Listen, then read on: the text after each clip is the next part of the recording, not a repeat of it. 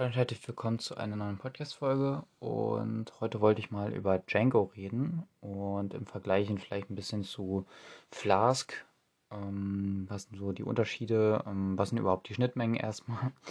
Ähm, genau, beides sind ähm, ja so Web-Frameworks, also so ähm, ja speziell, also für Python entwickelt, um Web-Applikationen äh, zu schreiben. Genau, also sind halt so Web-Frameworks, die unterschiedlich ähm, ja, Einsatz finden. Zum Beispiel ähm, Flask ist eher so im Entwicklerbereich. Ähm, genau, also es ist noch nicht so, dass das wirklich groß ist. Ähm, und man kann da auch nicht so wirklich viele Sachen machen wie in Django.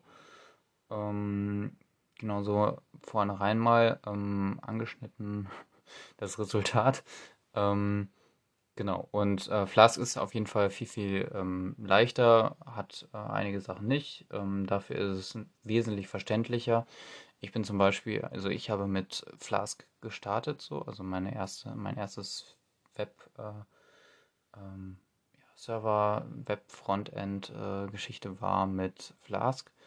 Und genau, das ist sehr, sehr einfach da einzusteigen. Ähm, genau, man hat halt ähm, ja, eine Applikation, die ähm, man startet und dann genau kann man halt in einer ähm, ja, in einem normalen äh, Python-Datei kann man dann äh, Definitionen äh, ja, definieren oder halt konfigurieren.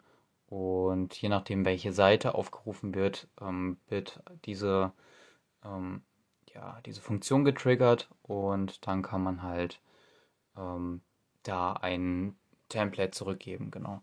In diesem Template ist auch äh, ganz spannend, ähm, bei Django und Flask ist das so, dass man da auch so eine gewisse Logik einbauen kann, zum Beispiel Vorschleifen, wenn man mehrere Objekte in einer Liste hat zum Beispiel, dann kann man einfach ähm, ja, so eine Iterierung vornehmen über die Liste und dementsprechend viele ähm, HTML- äh, Sachen wie zum Beispiel bei einem Select ähm, äh, da zum Beispiel Optionen hinzufügen. Also so ein Checkbox-System zum Beispiel. Also und genau, da kann man halt dann ähm, dementsprechend viele ähm, Optionen hinzufügen. Bei Formularen ist das äh, sehr, sehr hilfreich. Genau, gibt es bei Flask und Django. Ähm, genau, und ja, was mir auf jeden Fall gefehlt habe, weswegen ich jetzt mit Django arbeite, ist eine Datenbank. Ähm, also eine richtige Datenbankanbindung. Man kann bei Flask natürlich auch, ähm, keine Ahnung, zum Beispiel Piwi oder andere OMR-Mapper, habe ich auch schon mal eine Folge zu gemacht, wo ich verschiedene in Python vorstelle. Ähm, genau, gibt es da noch ein paar mehr, könnte ich mal noch eine Ergänzung zu machen. Genau. Bei Flask äh, gibt es das, wie gesagt, nicht. Da kann man aber natürlich dann äh, so einen externen nehmen. Ähm, Genau, und den kann man dann, äh, also da kann man dann auch eine Datenbank anschließen. Hat mich nicht so wirklich überzeugt. Ähm, genau, was dann auch die Struktur angeht, äh, teilweise wird das dann nicht so ästhetisch, äh, genau wie man halt äh, die dann aufbaut, die Modellierung. Ähm, also die Models für die, äh, für den OM, OMR-Mapper, ähm, OR-Mapper meine ich. Ähm, Genau, und ja, deswegen bin ich dann halt zu Django gewechselt. Da gibt es ein eingebautes äh, äh, Framework für Datenbanken. Speziell ähm, kann man natürlich auch ähm, mit SQLite starten, habe ich zum Beispiel gemacht. Man kann aber sehr einfach im Nachhinein dann irgendwie noch eine PostgreSQL oder ähm, MariaDB oder MySQL Server irgendwie da zuschalten oder halt ähm, das Schema aufbauen lassen, so äh, in dieser Datenbank dann. Und genau, das ist eigentlich sehr, sehr cool, ähm, was auch die Bedienung teilweise angeht. Ähm, zum Beispiel kann ich da einfach, hier habe ich das zum Beispiel vor mir, ähm, dann einfach dem Model sagen, dass es eine Many-to-Many-Relationship ist äh, zu einer, also zwischen Datentabellen, ähm, also Datenbanktabellen ähm, genau, da muss ich gar keine Zwischentabelle mehr aufbauen oder sowas. Das übernimmt halt dieses, äh, dieses äh, ja, ja, dieser OMR, äh, OM Objekt, äh, OR, ORM, aber genau. ähm, übernimmt das halt für mich ähm, genau alles. Und genau, sonst die Abfrage ist auch sehr, sehr ja, einfach. Ähm, genau, man arbeitet halt mit der Datenbank, wie man sonst irgendwie mit normalen, äh, keine Ahnung, ähm, ja, Modellen oder so arbeitet. Also ist halt sehr objektorientiert. Ähm, genau, gefällt mir auf jeden Fall sehr, sehr gut. Und genau, man kann natürlich auch komplexere Abfragen machen, aber ähm, genau, sowas wie Joins oder sowas, was man zum Beispiel bei Peewee als OR-Mapper äh, macht, ähm, genau, habe ich so ein bisschen. Natürlich war das komfortabel, wie man das macht, aber ähm, genau bei Django geht man halt einfach nicht über so ein Join oder sowas, sondern man greift quasi durch diese ähm, ja, Verbindung, kann man direkt auf die Objekte zugreifen. Ähm, genau, wenn man damit arbeitet, dann äh, fällt einem das auf jeden Fall auf. Und genau, sonst ist Django sehr, sehr modular aufgebaut. Das hat mir bei Flask so ein bisschen gefehlt. Ähm, genau, man kann halt ein Projekt anlegen und in diesem Projekt befindet, dann, äh, befindet sich dann ein, ähm, ja, dann wird halt so eine Struktur aufgebaut und ähm, dann befinden sich da halt verschiedene Verzeichnisse drin. Und zum Beispiel gibt es jetzt ein Verzeichnis, was so heißt wie das Projekt auch. Und sonst gibt es halt noch andere Sachen, ähm, die man ja noch, also die einem direkt zur Verfügung gestellt werden. In diesem Folder ist zum Beispiel, also sind fünf Dateien insgesamt. Ähm, genau, darunter ist auch die Settings, Settings.py. Ähm, und da wird dann alles eingestellt, ähm, zum Beispiel was die Datenbank-Connection angeht oder installierte Apps, also zum Beispiel was die Libraries oder sowas, die werden da, ähm, müssen dann da registriert werden. Ähm, genau, dann gibt es noch sehr, sehr viele weitere Konfigurationen. Ähm, genau. Und ja, was zum Beispiel ähm, HTML-Templates oder anderes angeht, das kann man alles unter einer eigenen separaten, äh, separaten Verzeichnis Template oder Templates speichern. Ähm, genau, und man könnte es auch theoretisch dann umziehen in speziellere Sachen. Das kann man alles in der äh, Settings.py äh, dann konfigurieren. Und genau, dann komme ich zur nächsten Sache und zwar ist das sehr, sehr modular aufgebaut, hatte ich ja schon gesagt. Und zwar kann man dann noch Apps anlegen und diese Apps ähm, genau werden dann initial ähm, quasi angelegt. Also das kann man halt über ähm, äh, den, die Manage.py, das ist so eine ähm, Instanz, die für verschiedene Sachen zuständig ist und genau, die quasi dieses Projekt managt. So kann man sich das vorstellen. Genau, und genau, darüber, über diese Manage.py, da gibt es einen Befehl so mit einem Parameter oder mehreren Parametern, ähm, genau, um eine neue App initial einzurichten. Und dann wird halt eben ein Projekt, also so ein ähm, Verzeichnis gestartet, das wie das Projekt, äh, also die, äh, nicht das Projekt, sondern wie die App heißt. Und genau diese App beinhaltet dann verschiedene ähm, Sachen standardmäßig schon, zum Beispiel ähm, ja, die Python-Dateien Admin, Apps, Forms, Models, Tests, URLs äh, und Views. Und genau, da muss man natürlich erstmal gucken, wie das generell strukturiert ist. Ähm, und zwar ist, ähm, ja, ist vielleicht ein bisschen äh, zu viel ausgeführt, aber die haben unterschiedliche Funktionen. Ähm, zum Beispiel in Models kann man einzelne ja, Modelle für den ähm, OR-Mapper ähm, ja, konfigurieren. Und genau, in Views kommen generell dann das, was bei Flask in die Datei kommt, ähm, quasi die Andockstellen, ähm, ja, was jetzt, welche Seite jetzt aufgerufen wird, bei welchem Pfad. Genau, und genau, ähm, dann wird entsprechend halt was von den Funktionen, die in äh, Views stehen, dann zurückgegeben. Da kann man aber noch anders ähm, verfahren, muss, müssen keine Funktionen sein, können auch Klassen sein, ähm, ist eben überlassen. Ähm, genau, ich würde sogar, glaube ich, Klassen präferieren. Ähm, vielleicht baue ich das bei mir nochmal um in meinem Projekt. Genau, und die Connections zu den Pfaden ähm, und ähm, dem, ja, den, den Funktionen oder halt den Klassen, ähm, das wird in, den, äh, in der Datei URLs äh, konfiguriert. Diese Datei, Datei URLs äh, befindet sich auch im äh, Projektfolder. Also jetzt war ich in der Projekt, äh, in der App, also Application Mappe einer Applikation. Ähm, wenn man jetzt in die Projektmappe springt, dann sieht man diese ähm, ja, Datei auch. Die ist eigentlich sehr, sehr präsent und da konfiguriert man halt, äh, was, welche Aktion ausgeführt wird, wenn äh, welche, äh, wenn eine ähm, bestimmte URL aufgerufen wird. Genau. Ähm, ja, Forms ähm, ist auch ganz interessant. Das hat Django schon in, ein, mit, mit inbegriffen und zwar äh, sind Forms sind Formulare und oder halt andere Web-Oberflächen ähm, Elemente, die man da ähm, konfigurieren kann. Und genau, das ist sehr, sehr cool, finde ich. Ähm, Im Gegensatz zu Flask hat man das leider nicht. Da muss man sehr, sehr viel von, äh, von Hand machen oder halt dann so diese ja, Funktionalität selber einbauen. Und genau.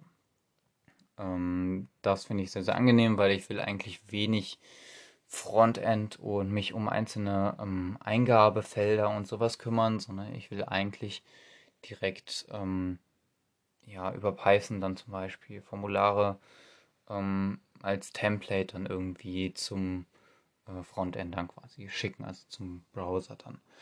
Genau. Und ja, das kann, diese, diese Formulare können dann auch im HTML-Template gerendert werden. Ähm, werde ich wahrscheinlich jetzt nicht genau noch drauf eingehen. Äh, dafür habe ich einfach die Zeit nicht. Ich bin da, glaube ich, schon ein bisschen zu tief reingegangen. Teilweise. Ähm, genau. Und da gibt es auf jeden Fall sehr, sehr viel noch zu sagen zu Django. Ähm, genau. Ja, man kann halt beliebig viele Apps eigentlich ähm, drin betreiben. Ähm, durch die Modularität ist es halt sehr, sehr übersichtlich. Dann in dem Projektfolder so drin. Natürlich ist es, sind dadurch, dass es halt in Apps gekapselt sind, teilweise halt ähm, viele Dateien doppelt in Anführungszeichen, aber ich finde das halt super, wenn man das halt so kapselt, weil man dann einfach den Überblick ähm, behält, wenn man jetzt zum Beispiel eine App hat oder sowas und genau weiß, okay, ich habe die App jetzt und äh, ich möchte da eine URL ändern oder sowas, dann weiß man also sehr, sehr bestimmt, wo das halt liegt und kann dementsprechend dann halt agieren. Ähm, genau, und Änderungen ähm, dran vornehmen. Man muss natürlich einmal diese Grundstruktur verstanden haben und genau, dann ist das sehr, sehr angenehm. Genau. Und was auch sehr angenehm ist bei ähm, Django, ich rede jetzt ziemlich wenig über Flask, ähm, Genau, aber primär sollte es in dieser Folge eigentlich um Django gehen. Ähm, genau, und da gibt es, äh, genau, wenn man das Projekt startet, dann führt man eigentlich ähm, einen Befehl aus, der ist äh, Python äh, manage.py, äh, also py, und dann run server, glaube ich schon länger nicht mehr ausgeführt. Ähm, einen Moment, ich probiere es hier live aus.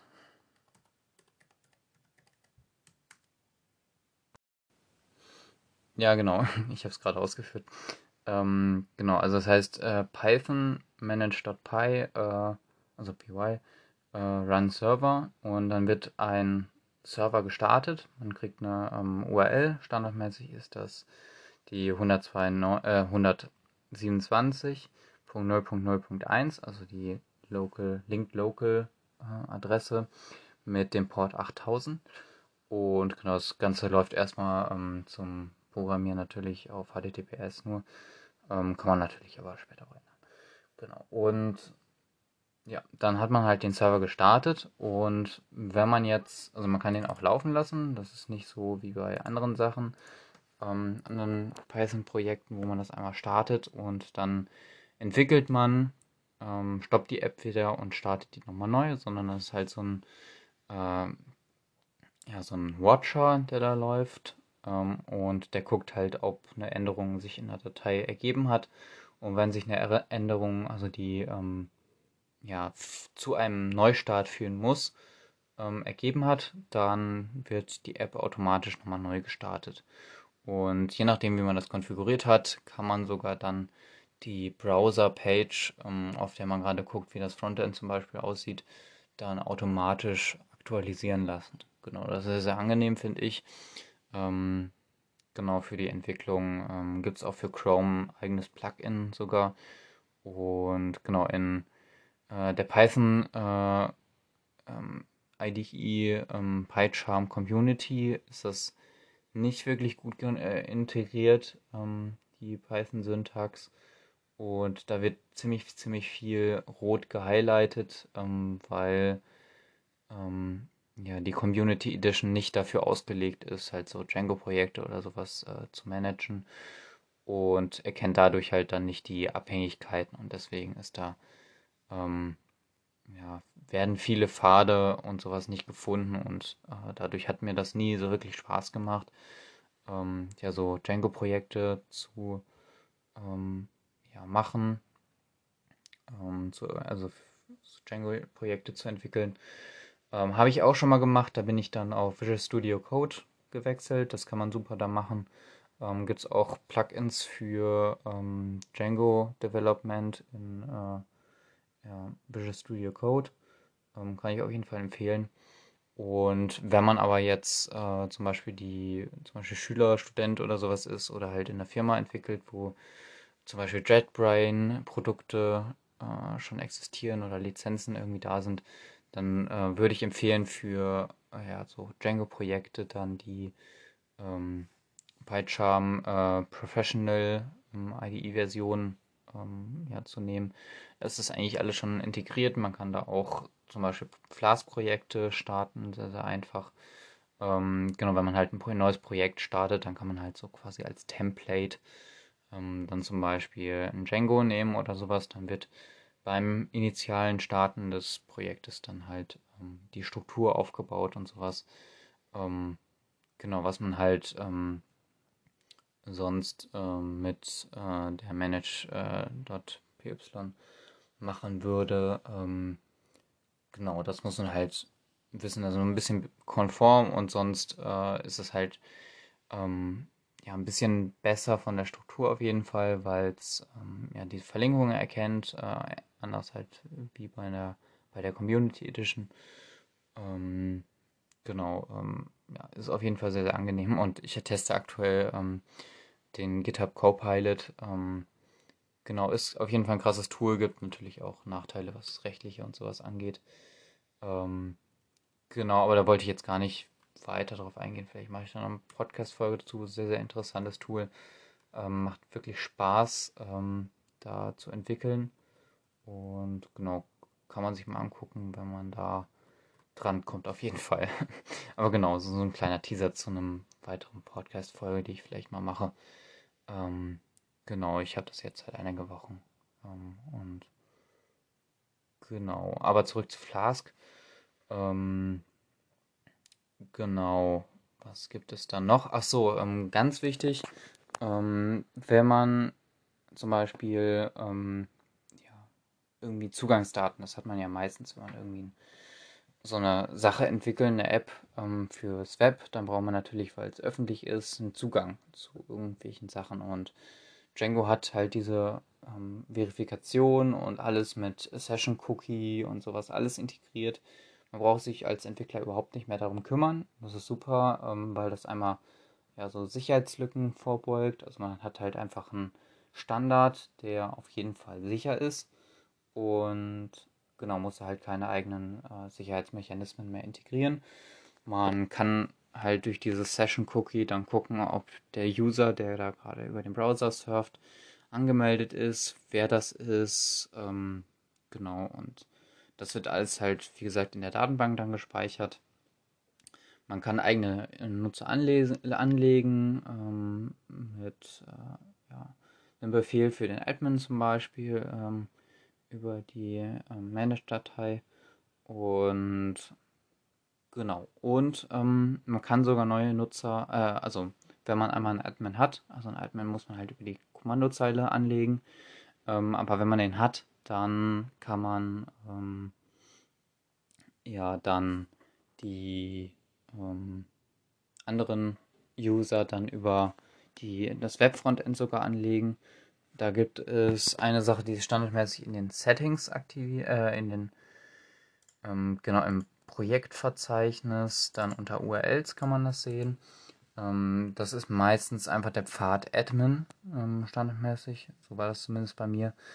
Und dieses ja, diese URL, also wenn man dann zum Beispiel 127.0.0.1 Doppelpunkt äh, 8000 slash äh, admin eingibt, dann landet man halt so auf so einer Login-Seite, da gibt man das Passwort, äh, das Admin-Passwort zum Beispiel ein, ähm, genau für halt die Testzwecke und dann kann man ja, sich da einloggen und dann kann man halt die verschiedenen Sachen anlegen, ähm, ändern und sowas. Und genau, da kann man halt komplett die Datenbank komplett verändern. Man kann halt ähm, nicht nur Nutzer anlegen, sondern wenn man halt eigene Modelle hat oder sowas, äh, also eigene Tabellen und Abhängigkeiten, die man da ähm, ja in den ähm, Apps dann konfiguriert hat, kann man die halt auch äh, da dann ähm, ja, Datenpunkte erstellen und sowas.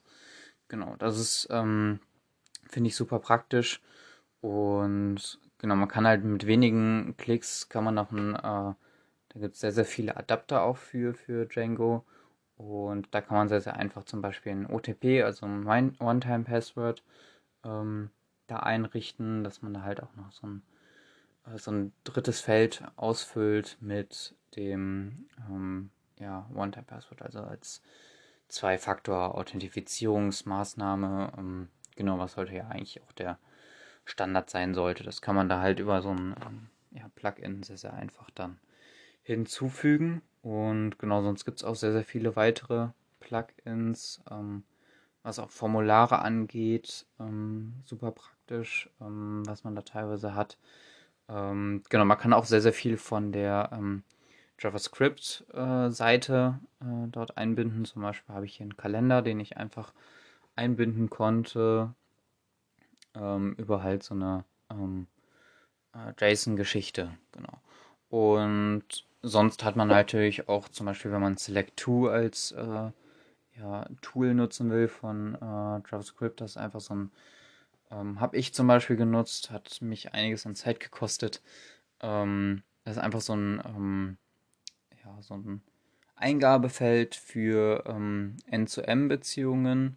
Also ähm, ja, zum Beispiel, was gibt's da?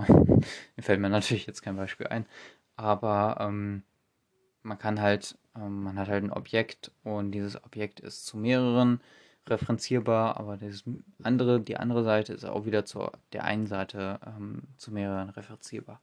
Genau, ähm, genau, habe ich auch, glaube ich, schon mal eine Datenbank ähm, angeschnitten. Ähm, genau, das kann man halt gut über so ein ähm, ja, Select to Multiple ähm, Field machen. Genau, das konnte ich da auch. Nach ein bisschen Recherche, ich habe mich da ja auch in das Tool eingearbeitet, deswegen hat es wahrscheinlich länger gedauert. Ähm, genau, muss ich mir da auf jeden Fall einarbeiten, deswegen. Genau, kann man da auch auf jeden Fall einbinden. Ähm, genau, und halt viel, viel weitere Sachen. Da muss man halt gar nicht mehr sich groß um das Frontend generell kümmern, ähm, also weniger. Ähm, genau, das hat mich äh, sehr, ähm, äh, sehr die Arbeit erleichtert. Ähm, genau, und ähm, ja, dann gibt es natürlich noch einige weitere Sachen, die ich vielleicht noch erforschen werde. Da habe ich da jetzt noch nicht so viel, dass ich da ähm, richtig drüber reden könnte. Genau, kommt auf jeden Fall noch wahrscheinlich noch eine Update-Folge zu. Ähm, genau, und sonst ähm, kann man super mit Git arbeiten, generell. Und genau, da halt so ein ähm, Rundum-Paket auf jeden Fall mit Django. Ähm, ja, hat man auf jeden Fall. Und genau, hätte ich vielleicht zu Anfang sagen sollen, wo das überhaupt populär ist, Django. Ähm, Habe ich so ein bisschen vergessen. Ähm, genau, zum Beispiel Instagram nutzt Django, soweit ich weiß. YouTube soll das auch nutzen. Ähm, Habe ich von verschiedenen Stellen schon gehört. Und genau von ähm, einigen anderen größeren Anbietern äh, soll das halt auch genutzt werden. Und ähm, genau, ist da schon sehr, sehr groß und deswegen ähm, denke ich, kann man das sehr, sehr gut gewissensvoll auch von der Security-Seite her einsetzen. Genau, für Einsteiger würde ich vielleicht erstmal Flask empfehlen, um da so ein bisschen reinzukommen. Habe ich auch äh, einige Projekte gemacht. Ähm, genau, zum Beispiel war es ähm, einmal ja, so ein Kochplan, ähm, den man machen konnte. Also wir im Haushalt hatten halt so einen Kochplan über die Corona-Zeit.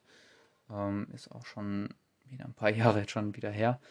Ähm, genau, und da habe ich mal halt so ein ja, Webkochbuch äh, aufgesetzt, ähm, wo man sich halt dann eintragen konnte, was man kocht. Naja, man konnte sich nicht selber eintragen, das war dann auch das Problem, ähm, sondern es wurde halt alles über so ähm, YAML-Konfigurationsdateien ähm, gelöst ähm, oder halt äh, so CSS-Dateien, äh, nicht CSS, sondern CSV. Ähm, genau, CSV ist halt so ja, so eine Textversion von Excel, so Excel-Sheets, ähm, kann man sich ungefähr so vorstellen.